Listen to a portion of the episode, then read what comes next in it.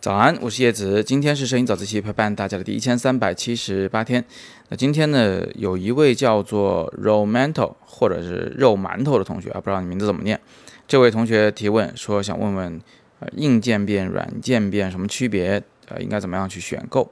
那今天我们做一个科普。首先呢，渐变滤镜这个东西啊，它是用来改变局部的这个照片亮度的。你可以想象这么个场景，就现在呢，你是站在一片大草地上，一望无际，然后呢，天空非常的亮，这个草地的绿色啊是相对比较深的。那这个时候，如果你想保证这两边的曝光都合适啊，都充满着细节，天空不过度，云层层次丰富，地面不不足，那这样的话呢，我们就需要渐变滤镜。渐变滤镜在生活中其实特别的常见，就是女士们戴的那种。呃，墨镜，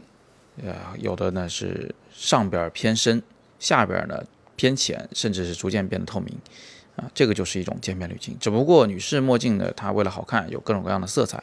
而相机的这个渐变滤镜呢，一般是中灰色的，就是不带任何的色彩倾向性。当然啊，也有一部分的渐变滤镜呢，就是彩色的，啊，那个是另一种东西，它不是用来干这个用的。我们今天在这里不谈，我们今天谈的呢就是。中灰渐变滤镜，好，知道它是什么东西了。接下来我们看看硬渐变和软渐变的区别。它这个硬和软呢，指的就是这个镜片的深色部分和浅色部分之间的这个过渡是突然过渡的，还是逐渐过渡的？突然过渡那种叫硬渐变。你想象一下，你在镜头前面装这个镜片，那它呢肯定会让画面的就某一条线啊的一侧事物的亮度变低。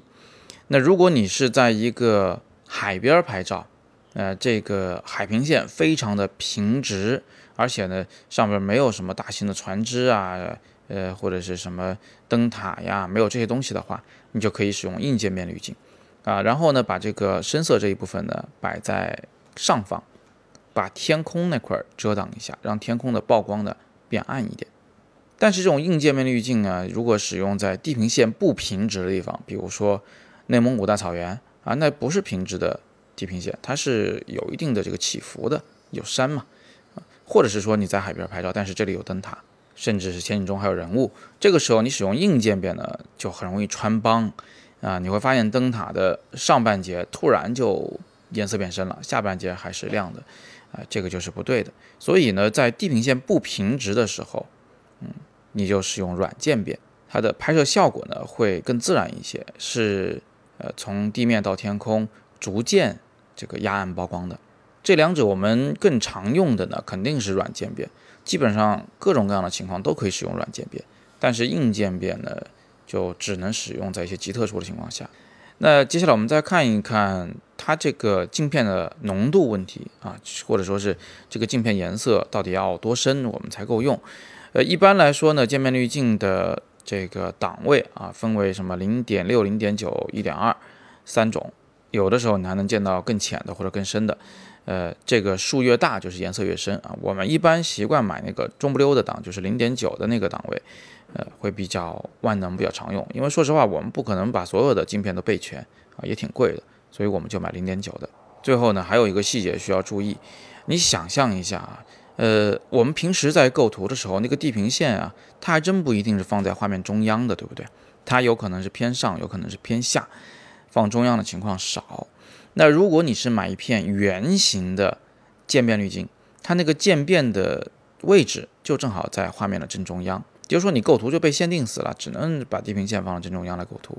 呃，用渐变滤镜来压暗天空，那这个很尴尬呀，啊，正中央构图不是每个人都想要的。所以呢，我建议你买方形渐变滤镜。方形滤镜是通过一种可以旋转的啊，并且呢，镜片在上面还可以移动的一种架子，